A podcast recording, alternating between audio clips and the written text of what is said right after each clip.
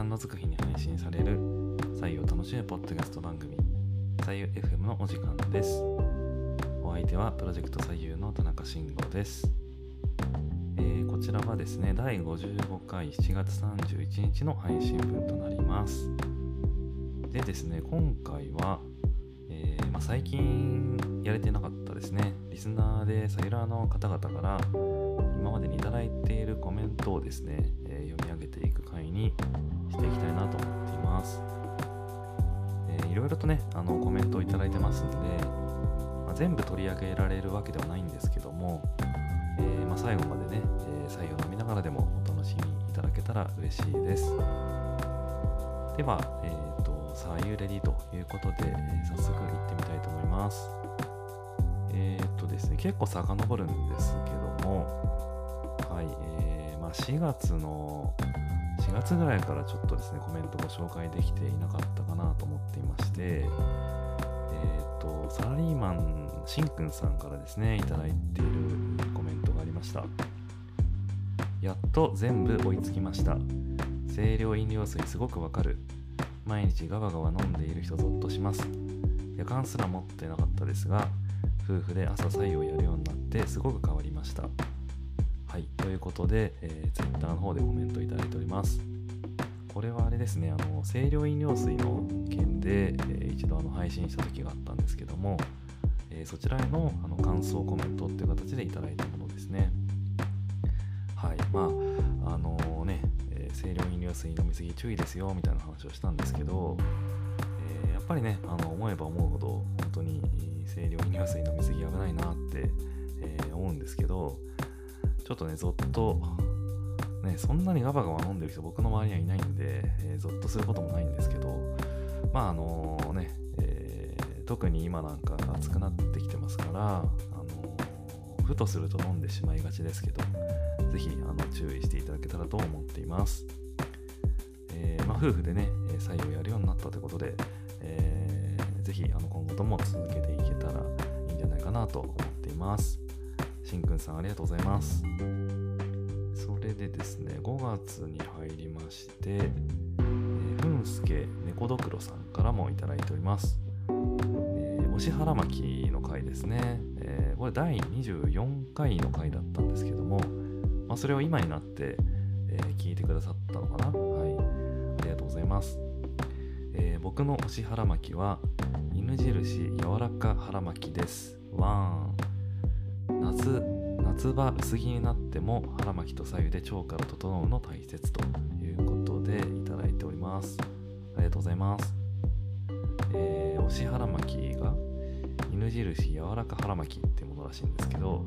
これあの写真と一緒に、えーコメントいただいてまして、はい、確かにあの名前の通りとても柔らかそうなあのまあちょっと見た目中がねわかんないんでですけど見た目から言うとザ腹巻きみたいな、えーそんな印象を受けたんですけどまあとっても柔らかそうな腹巻きだなと思っていまして。でこれはあの犬印本舗っていうねところから出てるみたいなんですけど、まあこれちょっとね初めて知りましたね、えーまあ、僕も今あの腹巻きしてますけどね夏ですけど、えー着る岩盤浴ですね。あの支払巻き会でご紹介させていただいた、えー着る岩盤浴を、えー今していますが本当に夏だからこそというか夏場もあの腹巻きしておくのって、えーすごく大事だなと個人的には思いますんでまあ外外でずっとつけたらなかなか難しいですけどあのねクーラーの効いた部屋とかではしておくとだいぶお腹整ってくんでおすすめだなと思ってます。はい。ふんすけさんありがとうございます。でそれからアイルベーダが人を選ぶ。わかるな。インドに行こうとするとなかなか行けない理由ができ、えーそんな時インドには呼ばれるのよと言われたことを思い出しました。はい、まあ、これをくださったのはマーヤさんですね、えーこれはあのーアイルベーダアドバイザーの土井京子さんをゲストにお招きした回で、えーアイルベーダがね、あの人を選ぶっていうことで、あの京子さんの方からコメントをいただいたんですけども、まあ、それに関連して、えー、マヤさんご自身がですねインドには呼ばれるものなのよと、えー、どなたかに言われたってことをですねあの思い出したって話だと思うんですね。いやインドには呼ばれるんですね、インドに行きたいと思ったことが今まで一回もなかったんで、まあ、このアイルベーダのことを知るまでですね、まあ、今ではねすごくあの行ってみたいなって気持ちはあるんですけど、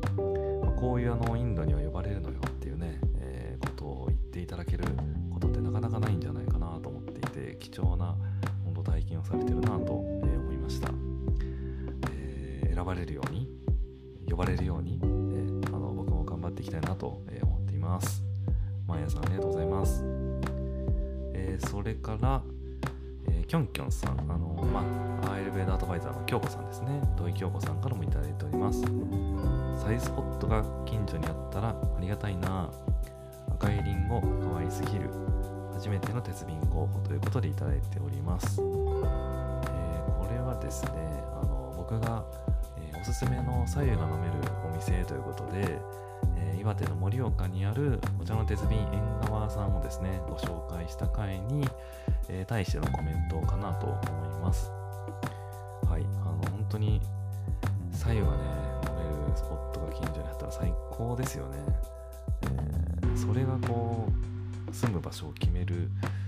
理由にもなりそうなぐらいで、本当にあの縁側さん、素晴らしい場所です。で、えー、そんな縁側さんをプロデュースしている、まあ、金家のさんというところが、作っていらっしゃる、まあ、赤いりんごっていうですね鉄瓶がありまして、えー、これが本当に可愛すぎます、えー、本当にりんごの形をしたあの鉄瓶なんですがこれあの以前ですね、えっと、教えていただいたんですけど3種類かな、えっと、色があって、え特にその赤いりんごっていうんでこう赤い色をしたですね。えー、リンゴの鉄瓶が、まあ、一番こう目立つんですけど最初買うにはどれがいいですかねみたいな話を相談した時に、えー、まあ結構やっぱ赤を買われる方が多いらしくてというのもあの赤がですね最初真っ赤なんだけども、まあ、それが使うたびにですねどんどんどんどんこう変色していって、えー、熟れたリンゴみたいな形になるというかですね、えー、でそれがやがて、あのー、まあ、黒い部分が増えてきたらえー、後からですね、ちょっとこう黒に塗り替えもできるみたいなこ、教えていただいたんですけど、まあ、そういう意味で、あの、本当に色のその変化も長い間楽しめる鉄瓶なんだなと思っていまして、えー、僕もまだあの買うタイミングをちょっと逃してしまっていて、えー、お迎えできてないんですけども、い、つか、え、買いたいなと思っています。はい、えー、京子さんどうもありがとうございます。えー、それからですね、えっ、と、モクソンさんですね、つい最近ゲストに来ていただいた、えステンドグラス作家のモクソンさんからもいただいております。これは、えっ、と、キットカットの写真付きで投稿いただいてるんですけども、キットカットのあのパッケージかな？の、え上面、表面に左右でホットブレイクっていう、まあ、キャッチコピーが入ったですね。キットカットの写真を載せてくれています、こんな時間にチョコを食べてしまう私をお許しくださいというコメント付きなんですけどあのそうですねこんなあのキットカットがあるなんて初めて知ったし、えー、左右とキットカットをおすすめしているってそのペアリングも初めて知ったので結構驚きだったんですけどはい、まあ、キットカットね美味しいですよね。はいなんか僕は個人的にも結構そのキットカットってネスレっていう会社が作っていてで以前ですねネスレさんとの仕事も結構長くしていたところからなんかこうキットカットにはこうですね勝手な愛着を持っているところがあるんですけどはいまあ、そんなキットカットに左右でホットブレイクっていうね、キャッチコピーが入った、えー、キットカットも採用しかと思わせるような内容ですけど、えね。キットカット食べるときもサイと一緒に合わせて、えブレイクしていただけたらなと、え思います。はい、奥さんさんありがとうございます。それから6月ぐらいに入りまして、えー、ふんすけ猫どくろさんがまたいただいてますね。最新話まで聞きました。えー、左右のみが周りにいないので仲間ができたようで嬉しい。腹巻き愛用者も。起き抜けの舌クリーナーも始めてみましたまだ3日くらいだけど習慣化する予感サイミックスも梅干しでチャレンジ寝る前の1時間にノースタイル家の鉄瓶はお家のちぐさです。はい。ということで、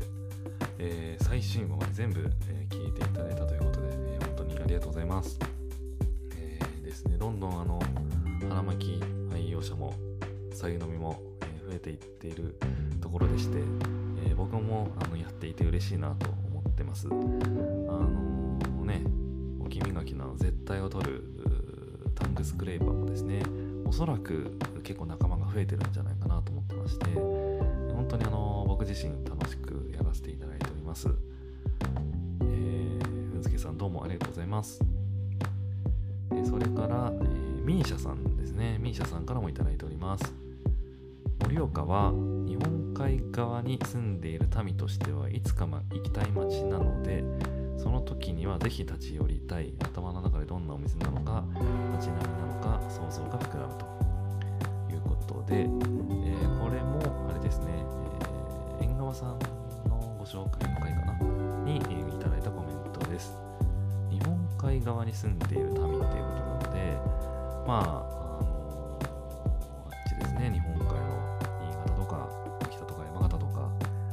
方なのかなと僕も想像するんですけども、えー、ぜひですね、本当に盛岡に来たら行ってください、縁側。めちゃくちゃいいとこなんで。はい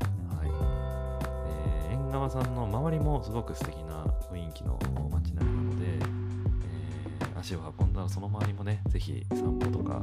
えー、散策していただけると面白い発見がいろいろあるかなと思っています。はい、えー、それから、足湯さんからもいただいてますね。ついにそらすけさんが左右 FM に笑い笑いはいはい待ちだったんですが冒頭は出ず残念に思ってたら途中で出てきてわ笑た。鉄瓶ドリブンな内容で自分も買った当時、えー、あちちな死ぬかと思った記憶が蘇ってきました。レモン左右めちゃくちゃいいですねってことでいただいております。ありがとうございます。はい、えー、これはあのそらすけの違和感ラジオのですねそらすけさんから音声機構というあの企画に対して、えー、ご参加いただいた会に対してのコメントですね。はい、あの音声機構という形で、えー、今年からあの一つ企画を立ててやっているんですけどもあのそれこそコメントをくださったしゅうさんが、えー、最初に、え、音声機構をいただきまして、え、時を経て、えー、なんとですね、そらすけの違和感ラジオのそらすけさんからも、えー、いただいたという形です。はい、あのー、鉄瓶の焼けどに注意しましょうみたいなね、え、そんな話が面白おかしく語っていただいてまして、え、とっても素敵な音声機構だなと思っております。え、またぜひあの気が向いたらですね、えー、寄稿いただけたら、え、幸いです。はい。でですね、この辺りからは、えー、まあ、サイミックスの話もいくつかいただいてますね。えー、こちらもふんすけさんからですけど、シナモン、蜂蜜、左右っていうサイミックス。これは、えー、チャイっぽくて美味しいですみたいなことで、えー、投稿いただいてます。オーガニックの蜂蜜とシナモンですね。それをちょっとこう混ぜたら、チャイっぽくなるみたいな、これもあの見た目はねなんかチャイっぽいですけどあのまあ左右をベースにしたって形で考えればあのれっきとしたサイミックスなのかなと思っていますんで、えー、ぜひあの気になった方はやってみていただけるといいんじゃないかなと思っています。えー、それから7月にも入りまして、えー、最近もいただいてますが、ミーシャさんからですね、目やについて考えたことがなかったので勉強になりました目の疲れや視力の低下など加齢により感じることが増えてきたのでもっと目を休ませてあげなきゃなと思った日ということでこれはえっとあれですねアイマスクですね。あのサイラーの皆さんにおすすめしたい、えー、アイテムがありますということでアイマスクの着用をお勧めした回がありましたが、まあ、それに対してのコメントですね。ありがとうございます。えそうなんですよね。本当に目やにって僕もアイマスクするまで本当に考えたことなくて、はい、アイマスクつけたからこその見えた世界なんですけども、えー、それからやっぱり目に対して僕もよりケアをするようになってですね、えー、在宅で仕事をしている時はコンタクトをつけるのをやめました。はい、あのメガネですね、えー、ずっとつけて仕事してますね、最近は。あのどうしても僕目が悪すぎて、ガネつけるとあの他の人から見ると僕の目がなんかおかしいように見えるっていうのはすごく嫌で、えー、人と会う機会が多い時はですね、なかなかこう、メガネするのはちょっと恥ずかしくて嫌だったんですけど、まあ、今誰ともほとんど会わないですから、はいまあ、自分一人だし、えー、まあ、会っても家族ぐらいなんで、まあ、いいかなと思って、えー、今、メガネをですね、中心に生活してます。まあ、ちょっとあの、ズームでね、えー、やったり、の Google Meet とかで打ち合わせしたりするときに、あれなんかメガネにしたんですか？みたいなこと言われるんですけど、まあ、それも今みたいなくだりをですね、あのちゃんと説明して、いや目をね、いたわるの大事だなと思いまして、みたいなことをですね、あの説明してます。はい。そうすると、なるほど、みたいなね、ことを言ってくださる人もいるんですけど、はい。まあ、あの、ね、目が見えなくなると本当に大変なことばかりだと思いますんで、ぜひあの目のデトックス、目をケアしながら、えー、いい暮らしをしていけたらいいなと、え、思っています。はい。で、それから、エリーさんという方からもいただいてますね。おさゆを飲み始めてから体が軽くて調子いい。そんな時に出会ったポッドキャストの左右 FM。聞けば聞くほどハマり、うんうんとうなずくエピソードばかり。最近はゴールデンミルクミックスにハマってます。鉄瓶まで購入する折れ込み具合、早く来ないかなということで、写真付きでいただいてますね。はい、ありがとうございます。ポッドキャストの再編を全部聞いてくださってるんですかね、これはね。えー、ゴールデンミルクミックスっていう、ね、ゴールデンミルクっていう、これまたスパイスなのかな？牛乳に入れるスパイスっていうことなんみたいですけど、まあ、それを左右の方に入れて飲んでらっしゃるっていうことで。名前がキャッチーなんでね、えー、とっても気になってるんですけど、はい、僕もちょっとこのゴールデンミルクゲットして試してみたいなと思っています。エリーさんありがとうございます。はい、えー、以上がですね、ツイッターでいただいてるようなコメントでして、えー、インスタグラムの方をですね、あの、いただくんですよ、時々 DM でですね。はい、本当にありがたいんですけど、結構ツイッターとは違って、あのね、文字制限がないんで、割と長文で、えー、お便りくださったり、コメントくださったりする方がいらっしゃいまして、本当に嬉しいなと思うばかりなんですけども、えー、そんな中で、まあ、勝手ながらですけどね、あのご紹介、えー、していきたいなと思っています。はい。えっ、と、ひよこさんという方からいただきました。はじめまして。土井京子さんのご飯と味噌汁から左右 FM を知りまして、初めから40まで配置をさせていただいております。これが6月9日にいただいたものですね。えー、私もずっとセーラーでして、毎朝鉄瓶で左右を作って1リットルのステンレスボトルで持ち歩いています。このポッドキャストを知った時はすごくテンション上がりました。早く最新に追いつきたいです。私は左右鉄瓶で作るようになってから一つ困ったことがありまして、それはステンレスのもらいサビです。洗い方が甘かったのか、鉄瓶で左右を作り始めるようになってすぐに茶色い点々がボトルの中に発生しました。ネットでももらいサビの落とし方を調べてもなかなか取れなかったので仕方なく気にせずに使っているのですがこのようなトラブルは経験されたことがありますか？快適なセーライフを送るために何か知恵がありましたら教えてください。左右 FM を聞いてからガラス魔法瓶が気になっています。新しい発見があり嬉しいですこれからも楽しく拝聴させていただきますということで、ひよこさんから、えー、割と長いですね、えー、コメントをいただいております。ありがとうございます。えっ、ー、と、土井京子さんのですね、ご飯と味噌汁のところから、左右 FM を知ってくださったということで、本当に、えー、ありがとうございます。京子さんもありがとうございます。えー、もう、生粋のサイラーさんですね、ひよこさんはね。く左右飲んでいらっしゃるということなんですけども、まあ、そんな中で1個トラブルがね、あるということで、もらいサビ、えー、みたいなんですけど、まあ、これこの後いくつかちょっとやり取りさせていただいたんですが、えー、まあ、僕もこの現象はですね、まだ、えー、起きたことがなくて、え、なのでちょっと分かりませんねということでちょっとお答えさせていただいたんですけど、あのね、何かしらのこう、ね、反応が起きてるんでしょうね、えー、細かいところで。鉄が、付着するのか、えー、ちょっと細かいところは分かんないんですけども、えもし、あのこの辺に詳しい方がいたらですね、ぜひ、えこちらの方にコメントいただけると、ひよこさんにとっても、え僕にとっても、さらには、えリスナーさんにとっても、え役に立つ知恵かなと思いますんで、もし分かりましたら、え教えていただければ嬉しいです。はい、ひよこさんありがとうございます。それから、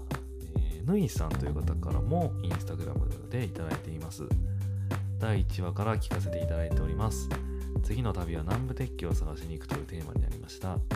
左右の魅力を再確認できる素晴らしい番組で大好きです。ということでいただいております。えー、ぬいさん、ありがとうございます。南部鉄器を探しに行くっていう旅。はい。もう、この番組を聞いてくださってる皆さん、ぜひ探しに行く旅をしてください。僕は何度か行ってますが、まそれだけでも楽しいです。やっぱこう旅はね、目的によって全然見える世界というか、えー、捉える世界、えー、キャッチする情報も全然変わってきますんで、南部鉄器軸で、えー、いろんなものを見るというのも非常に面白い旅かなと思いますんで、ぜひ、あの盛岡、えー、さらには、え、ですね、あの、おいげんさんがあるような、え、ところのエリアにも、南部鉄器が集積してますんで、えー、ぜひ行っていただけると、面白い発見がたくさんあるかなと思っています。はい、レミさんありがとうございます。えー、それから、えー、ご紹介は最後になりますけども、きよさんという方からもいただいております。えー、ストーリーズとかでね、えー、なんかおすすめしてくださっていて、えー、本当にありがたく思っております。今、過去回から一気に聞いています。本当最高です。でですね、あのこのきよさんは、えーと、トレイルランニングをかなりやられている女性の方らしく、サイラーなんですけども、サイラーっていうこともですね、目指しているみたいで、サイラーって何なんですかって聞いてみたらあの、サイの国100マイルっていう日本国内最難関の、まあ、トレイルランニングレースがあるらしくて、えー、そのサイの国、えー、マイルっていうやつをあサイの国100マイルっていうレースを完走した人には漏れなく、えー、サイラーっていう風に、え呼ばれて、え周りからリスペクトされるらしいんですよね。はい、であの僕も、え最近ちょっとやれてないんですけどあのちょっと前にトレランやったりしてた時は、え、100マイルの完走者のことをマイラーっていうことはしてたんですよね。でそこにさらにサイの国っていうその最難関が加わることで、まあ、サイラーになるということらしいんですけど、まあ、それをね、あのー、目指しているということで、え、サイラーでサイラーみたいなね、そういう2つの称号を持とうとされているということです。で、えー、長時間走るためにも腸活がすごく大事なのでずっと再活しているんです普段はほぼ左右しか飲んでないですということでもうこの人も相当のサイラーですねはい、えー、キヨさんありがとうございます、えー、僕なんかもヘナチョコトレイルランナーなんで、えー、なんかこのお話を聞いてものすごいなってちょっと思っちゃったんですけどはい、えー、ちょっとキヨさんに感化されて僕も久々にトレイルランに出てみたいなと、え思っています。はい。キヨさんどうもありがとうございます。えー、以上がですね、え、ちょっと今回ご紹介、え、してみようかなと思ったコメントでした。えー、他にもですね、いろいろいただいていて、えー、全てちょっとご紹介しきれなかったんですけれども、ぜひですね、あのこのような形で、まあ、Twitter でもインスタでもメールでも結構なので、えー、引き続き、えお便り、コメントをいただけたら嬉しいです。で、今回ですね、あの読み上げていて、やっぱ思ったことがやっぱりありまして、結構ですね、あの今50話以上、サイウェイフェムのおかげさまで配信させていただいてるんですが、その50話以上ですね、一番最初から全部聞きましたっていう人が、やっぱ現れてるんですよ。うん、最近すごく多いなって感じていまして、いや、あのそれだけの時間を奪ってしまってるっていうことでもあるんですけど、いや、本当に感謝しかありません。ありがとうございます。で、えっと、これあの僕もそうなんですけどね、えっと、音声配信とかそのポッドキャストの面白みの一つだなと思っているのが、えっと、音声配信とかの場合って、なんかその番組を気に入ったら、全部こうアーカイブまで聞いちゃうみたいな、えそういう性質があるなと思ってるんですよ。でこれは本当音声コンテンツならではの特徴だなと思っていて例えばその好きな作家さんとか、えー、ブロガーの方がいたとしてもですよ過去のそのテキストでアーカイブされているコンテンツって全部読むのって結構きついと思うんですよね。うん、なんですけど音声ならポチッと再生ボタンを押してで例えばこう1時間2時間ドライブするあるいはランニングするあるいはこうウォーキングをするみたいなていう形で家を出ればえ例えばこう2倍とかで聞くだけで、え4時間分ぐらいのコンテンツをあの聞けてしまうということなんですよね。でそれをまあ何度か繰り返してるだけで、まあ、アーカイブ全部聞き終えちゃうみたいな、まあ、そういうあのことが起こると思うんですよ。で僕も実際それをやってますしでなんかこれすごく面白くてやっぱ僕があのブログとかもずっとやってますけど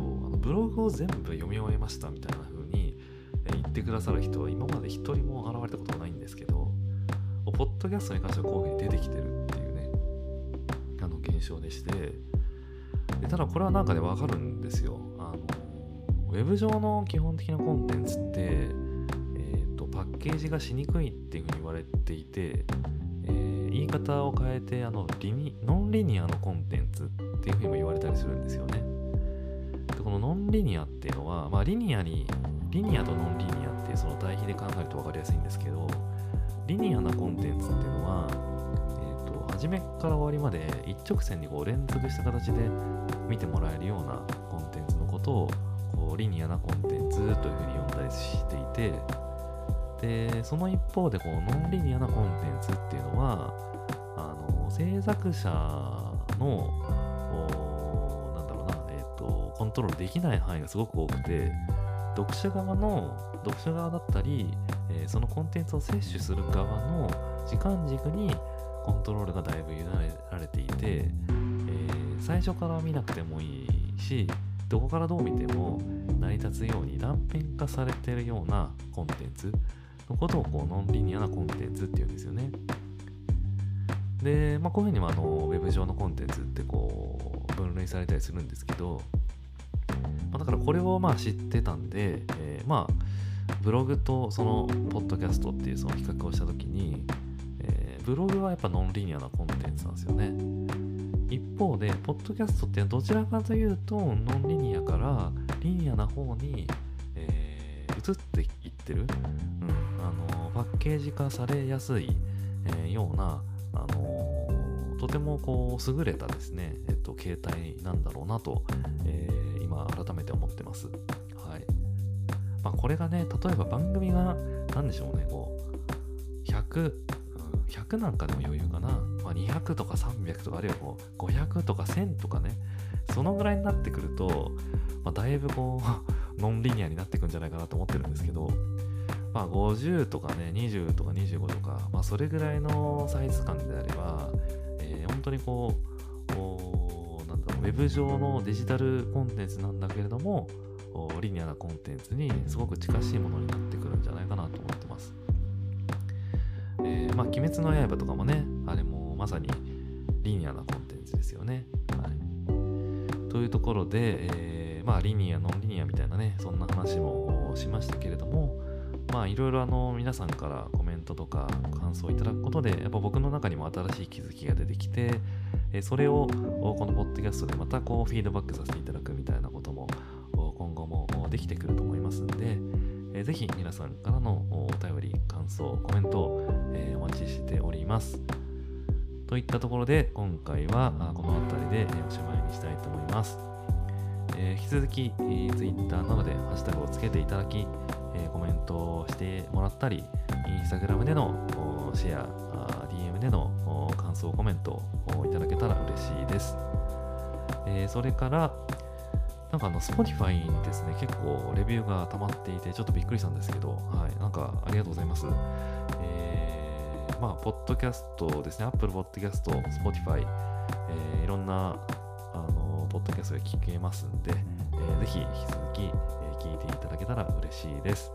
えー、レビューもですね、あの、星押すだけでも結構ですので、えー、励みになりますんで、よろしくお願いいたします。それでは皆さん、また次回。さようなら。